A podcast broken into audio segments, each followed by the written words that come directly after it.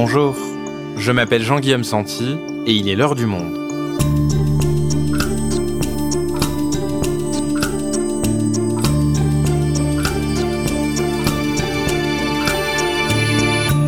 Aujourd'hui, faut-il photographier l'insoutenable? Pour informer, doit-on tout montrer?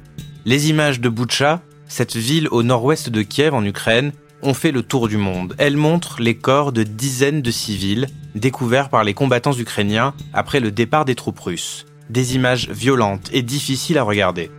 Alors, comment documenter le réel? Comment montrer l'horreur de la guerre sans pour autant choquer gratuitement? Au monde, quels clichés choisissons-nous de publier? Et que change la surmédiatisation du conflit au travail des photographes sur le terrain? Chloé Charoc est photojournaliste, membre de l'agence Myop. Pour Le Monde, elle est allée avec notre reporter Rémi Ourdan en reportage sur l'autoroute E40 près de Kiev après le départ des soldats russes. Nicolas Jiménez est rédacteur en chef du service Photo du Monde. Tous les deux nous racontent les coulisses de leur métier. Guerre en Ukraine, comment photographier l'horreur Un épisode produit par Esther Michon et Claire Leys. Réalisation Florentin Baume.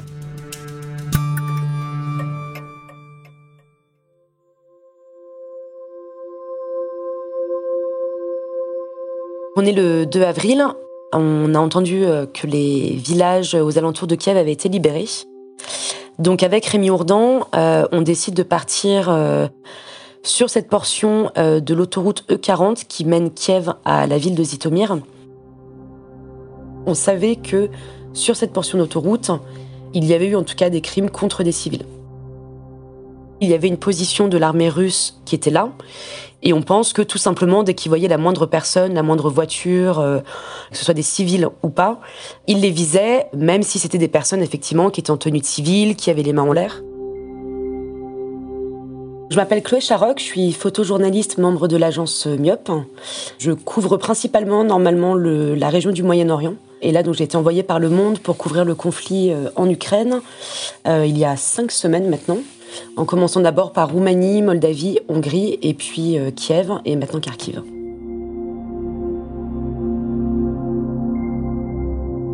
On arrive, on commence à voir effectivement au loin qu'il y a pas mal de voitures euh, à la chaîne carbonisée.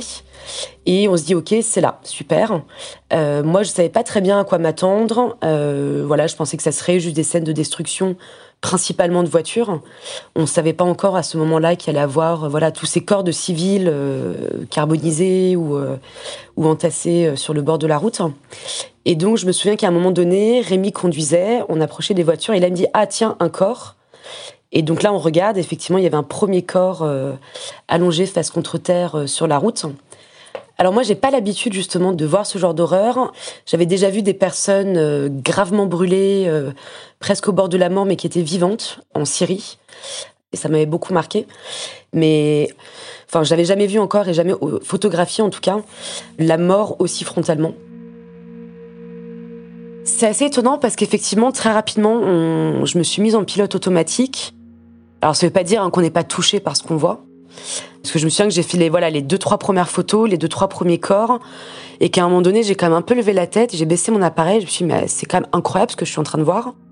J'ai quand même un peu les larmes aux yeux, j'ai quand même un peu fait, ok, d'accord, soufflé très fort en me disant, ok, là, t'es quand même en train de photographier des trucs, euh, c'est des vrais crimes de guerre, si c'est vraiment des civils, c'est absolument hallucinant euh, ce qu'on est en train de photographier, c'est quand même, euh, voilà, un, espèce de moment de basculement aussi dans, dans ce conflit où là, on est en train de, de enfin euh, avoir accès à ce qui s'est passé en fait dans tous ces villages où aucun journaliste n'avait accès pendant euh, des semaines.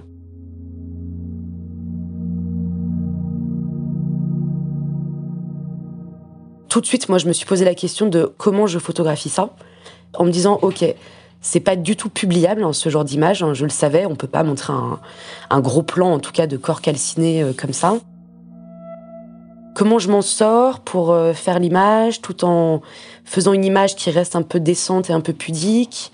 Et puis en même temps, on se dit que ça reste aussi des preuves de crimes de guerre, donc il faut quand même faire l'image de près, ne serait-ce que pour avoir des archives à un moment donné si on a besoin de, de les sortir euh, pour, euh, voilà, pour, prouver qu'il y a eu effectivement des exactions. Donc voilà, donc il y a un peu toutes ces choses-là qui se passent dans le cerveau très rapidement. Il y a les images où voilà qu'on va faire en se rapprochant de très près, en disant ok, il faut qu'on puisse montrer que c'est quand même un corps, euh, qui a voilà qu'il y a vraiment eu une exaction. Et puis d'autres, on va voilà peut-être prendre trois pas en arrière, euh, essayer peut-être de je sais pas flouter le, premier plan où il y a le corps. Enfin voilà, trouver un peu des angles. Parce que pour moi, la règle principale, surtout quand on photographie euh, un corps, c'est qu'on voit surtout pas le visage. Ça me paraît juste tellement logique, c'est pas le visage. Mais ce que du coup, ce qui est assez étonnant, parce qu'on se retrouve à tourner un peu autour du cadavre euh, et à le photographier dans tous les sens, euh, un peu comme ça, quoi.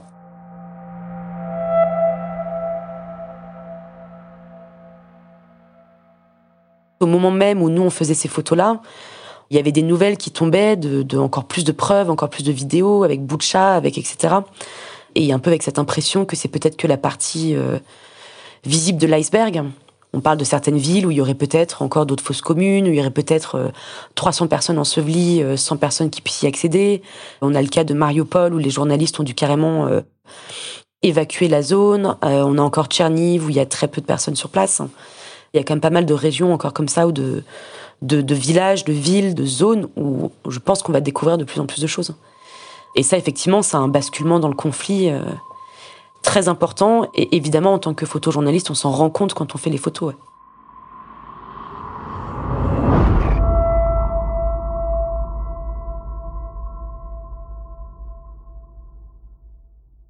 Après avoir pris une centaine de photos sur le terrain, Chloé doit éditer ses images. Elle nous a raconté en quoi consistait cette étape.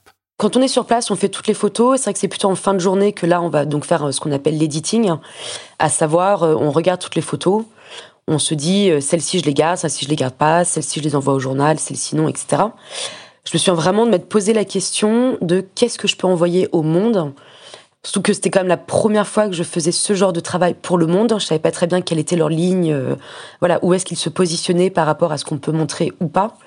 Ça fait quand même quelque chose de les, de les revoir sur grand écran. On, revoit encore les images qu'on a vues dans la journée. Parfois, je me rendais même compte de certaines choses que j'avais pas forcément vues sur place. Peut-être parce que sur place, je m'étais mis une espèce de barrière, euh, des œillères, et que je faisais mon travail de manière un peu mécanique. Et c'est que voilà, le soir, après une journée un peu compliquée, on est fatigué, mais il faut quand même faire l'editing et envoyer euh, tout le jour même assez rapidement au journal. Là, on se rend compte qu'on a quand même un sacré paquet d'horreurs euh, sur sa carte mémoire. Et je me souviens à un moment donné d'avoir, dans un premier temps, enlevé toutes les photos vraiment, vraiment dures, notamment les corps carbonisés. Pour moi, c'était hors de question. Euh, le, journal n'allait jamais, les publier. Et même moi, je m'étais dit, est-ce que je serais à l'aise de publier ce genre d'image aussi si le journal était d'accord? Donc il y a quand même eu cette, voilà, cette espèce de débat euh, interne avec moi-même, parce qu'effectivement, si j'envoie des photos, ça veut dire que je suis d'accord pour qu'on les publie. Et donc je me souviens d'avoir euh, passer, je sais pas, 20 minutes à enlever des images, puis les remettre, puis au dernier moment les enlever. Et je me souviens d'en avoir gardé une ou deux assez euh, dures et d'avoir écrit un long mail au moment de l'envoi au rédacteur photo en leur disant voilà, euh, je sais que c'est des images très dures, je pense pas qu'on les publiera, mais si jamais l'envie vous prend de vraiment vouloir faire une publication un peu choc pour dénoncer ces crimes de guerre. J'en mets quand même une. Mais c'est-à-dire que publier une photo choc dans un contexte avec une vraie raison derrière, à savoir dénoncer des crimes de guerre, là, il y a une sorte de justification. Et effectivement, quand on lit l'article qui accompagne ces photos, publier la photo, en fait, prend tout son sens. On a demandé à Chloé de nous décrire trois de ces photos qui ont été publiées avec son regard de photographe. Attention, ce passage évoque des scènes choquantes, il peut être difficile à écouter. Alors il y a l'image de la main, celle-là je me souviens vraiment du moment où je l'ai prise. Je me suis dit, ok, ça, ça va être peut-être mon image de ce moment, qui pour moi était la plus douce hein, par rapport à l'horreur en fait que j'essayais de photographier. Il y a cette espèce d'amoncellement de corps, je sais pas, il doit y avoir 4-5 corps euh, les uns sur les autres. Et il y avait juste cette main, la main du, corps du tout en dessous qui dépassait avec en plus un espèce de, je sais plus, c'était un tissu ou un, plastique euh, turquoise un peu qui recouvrait euh, le bras. Et là, je me suis dit bon, ça, ça peut être pas mal pour suggérer en fait un peu ce corps, mais en en montrant pas trop.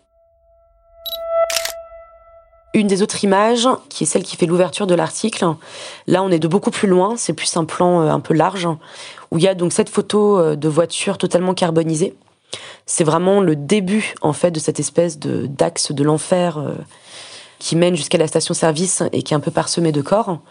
Et donc, ce qui est intéressant avec cette image, c'est que si on lit pas la légende, je pense pas qu'on voit tout de suite en fait qu'il y a un corps calciné. Donc ça reste malgré tout très discret. Quelqu'un qui n'a pas envie de s'attarder sur l'image, il ne le voit pas forcément. Par contre, effectivement, quand on lit la légende, un corps calciné avec une voiture, je ne sais pas quoi, là, on se dit ah bon, et donc là, effectivement, on va un peu plus chercher du regard. Et il y a effectivement le, ce qui reste, en tout cas, de, ce corps calciné. Je pense que le corps a vraiment été euh, interrompu dans son dans sa tentative de fuite, et on voit vraiment la position du corps comme s'il essayait de ramper par terre pour fuir euh, la voiture. Donc ce, ce corps figé vraiment dans dans la douleur et l'agonie mais qui reste malgré tout discret parce que si on s'attarde pas trop, on le voit pas. On n'a pas une image frontale si on ouvre le, journal assez rapidement le matin avec le café, on n'a pas tout de suite un cadavre qui nous saute aux yeux, euh, où là on pourrait juste se dire mais ils sont complètement fous au monde, refermer le journal et même pas prendre la peine de lire l'article. Et après effectivement il y a l'image euh, qui a fait la une, où là on est pareil vraiment encore de plus loin, on voit juste un corps inerte euh, sur le sol avec quand même des bris de verre euh, et on voit qu'on est sur un terrain de guerre. Le message malgré tout est très clair, c'est un civil tué.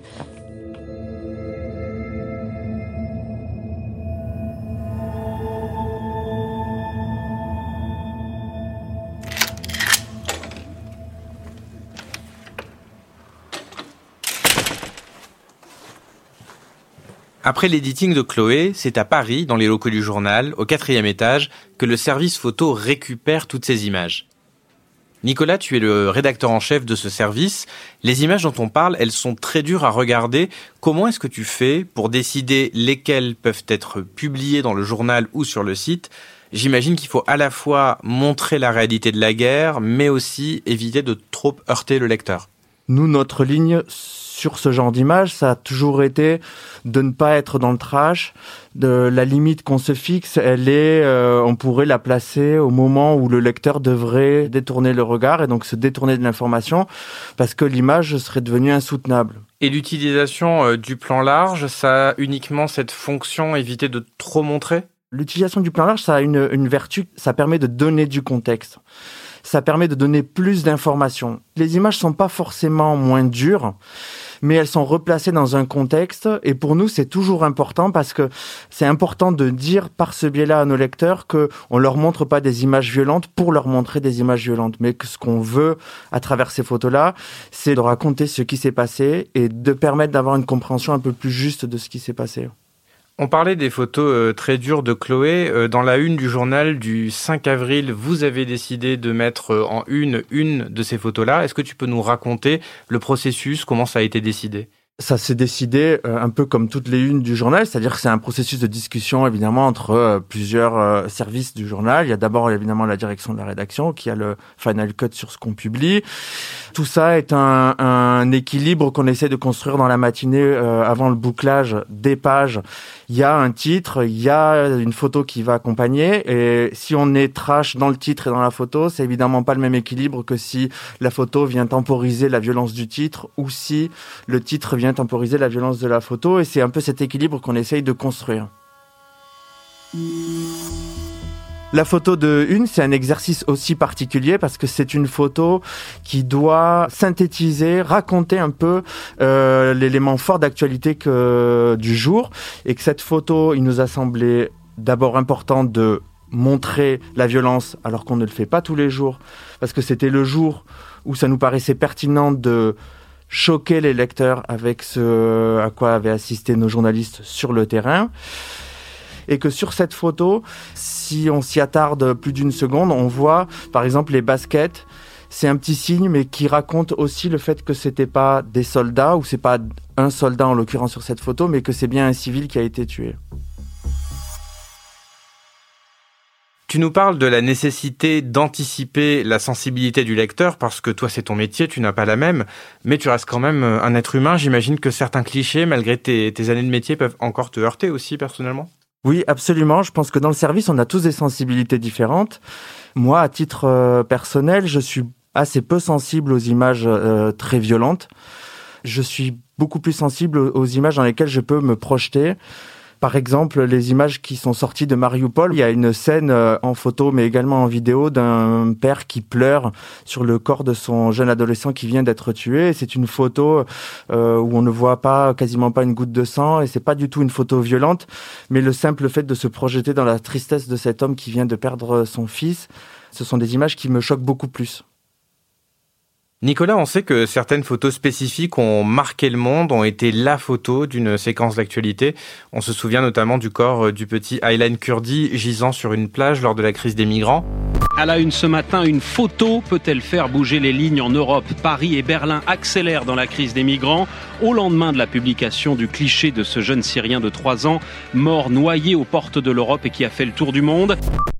Est-ce que pour toi, depuis le début de la guerre en Ukraine, il y a eu une photo dont l'histoire se souviendra?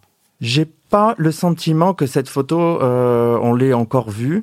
Je peux, euh, comme ça, me rappeler d'images qui m'ont particulièrement marqué depuis le début du conflit euh, et, et, qui ont fait le tour du monde. La, photo de cette femme enceinte qui est évacuée de la maternité de Mariupol, moi, m'a beaucoup marqué. Est-ce qu'elle restera dans l'histoire comme une photo de cette guerre? Je ne sais pas. J'ajoute que sur ces photos qu'on pourrait qualifier d'icônes, euh, un peu comme le, euh, la jeune fille euh, au napalm euh, pendant la guerre du Vietnam, ou euh, la photo de ce manifestant face au char sur la place Tiananmen à Pékin, c'était à une époque où il y avait moins de photographes sur le terrain, moins de publications, les gens étaient beaucoup moins inondés de photographies qu'ils ne peuvent l'être aujourd'hui. Et donc aujourd'hui, j'ai envie de dire percer euh, comme photo iconique devient beaucoup plus compliqué. Et alors tu nous disais qu'il y a de plus en plus de photos. En Ukraine, en ce moment, il y a aussi donc un grand nombre de photojournalistes. Et Chloé s'est demandé comment couvrir ce conflit sans tomber dans la concurrence entre reporters et donc dans une course au sensationnalisme. Elle nous raconte.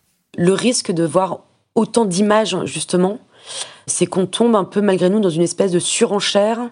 Et là, je pense qu'on l'a beaucoup vu euh, sur ces histoires de villages libérés, où à un moment donné, on avait l'impression que c'était une surenchère de celui qui allait avoir l'image la plus proche du cadavre le plus en décomposition. Enfin, c'est devenu un peu euh, n'importe quoi. Alors, je pense que moi, peut-être, euh, d'autant plus parce que je suis tous les photographes. Euh, donc moi, j'ouvre mon Instagram et vraiment, pendant deux, trois jours, je voyais que des photos de cadavres.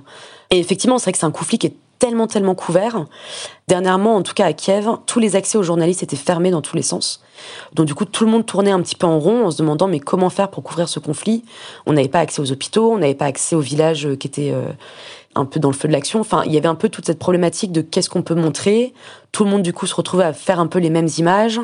Voilà, il y avait un bombardement. Euh, le lendemain, il y avait 70 euh, journalistes qui étaient sur place à faire les mêmes photos. Enfin, donc du coup, forcément, euh, ça reste comme un milieu compétitif où bah on essaye de sortir l'image qui va se démarquer des autres. Et ce qui est terrible, c'est que quand on photographie des corps et des et des cadavres, euh, tomber dans un espèce de piège de ah il faut que je me démarque des autres. Il faut faire gaffe à ce que ça ne devienne pas ah faut que je fasse l'image la plus choquante possible. Parce que dans ce cas-là, là déjà, on perd complètement de vue euh, le sens premier de notre travail, qui n'est pas juste de choquer euh, gratuitement. Donc forcément, il y a toutes ces choses-là qu'on prend en compte également en faisant des images, je pense. Pour oui, certes, se démarquer, continuer à avoir un peu notre patte, notre signature, euh, sans pour autant tomber dans une espèce de sensationnalisme facile, juste pour dire euh, regardez, c'est moi qui étais la plus proche du cadavre. C'est pour ça qu'il y a un côté un peu étrange à avoir cette surenchère d'images là en ce moment sur euh, sur ces événements tragiques de Boucha ou des villages libérés, parce que on se dit que c'est quand même aussi notre responsabilité de pas euh, créer une espèce d'accoutumance euh, à toutes ces atrocités, à force de trop euh, surexposer en fait tout le monde à trop d'images et à trop d'atrocités. Effectivement, après, on va de moins en moins choquer, ce qui veut dire qu'on va être obligé de plus en plus choquer pour créer une réaction. Et du coup, c'est un peu un cercle vicieux de d'accoutumance à l'horreur. Et, et, et ça aussi, c'est la responsabilité d'ailleurs des journaux comme des photographes comme de toutes les personnes qui se font relais euh, de ces images d'atrocités.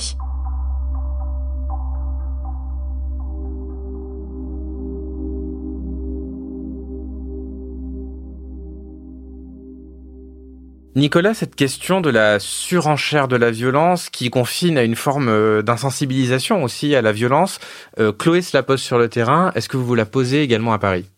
On a exactement cette même question tous les jours entre nous si d'emblée on montre des images très violentes, que va-t-on montrer au lecteur si euh, la semaine prochaine on se retrouve face à des situations encore plus violentes?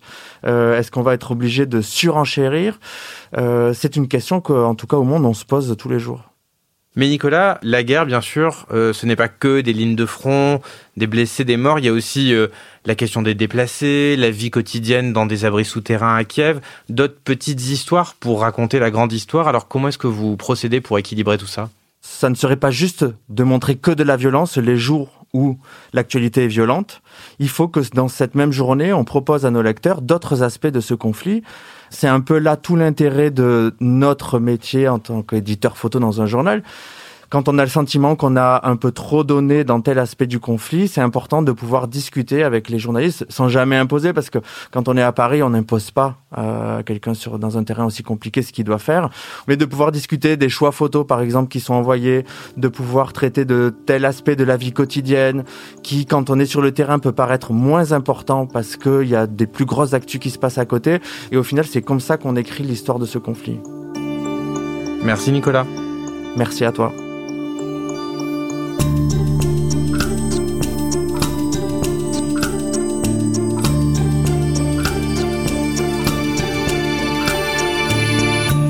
Si vous souhaitez en savoir plus sur le conflit qui se déroule actuellement, vous pouvez vous rendre sur la rubrique Guerre en Ukraine en allant vous abonner sur notre site ou écouter nos désormais nombreux podcasts qui lui ont été consacrés. C'est la fin de l'heure du monde, le podcast quotidien d'actualité proposé par le journal Le Monde et Spotify. Pour ne rater aucun épisode, vous pouvez vous abonner gratuitement au podcast sur Spotify ou nous retrouver chaque jour sur le site et l'application lemonde.fr. Si vous avez des remarques, suggestions, critiques, n'hésitez pas à nous envoyer un email à l'heure du monde @lemonde.fr. L'heure du monde est publiée tous les matins du lundi au vendredi. On se retrouve donc très vite. À bientôt.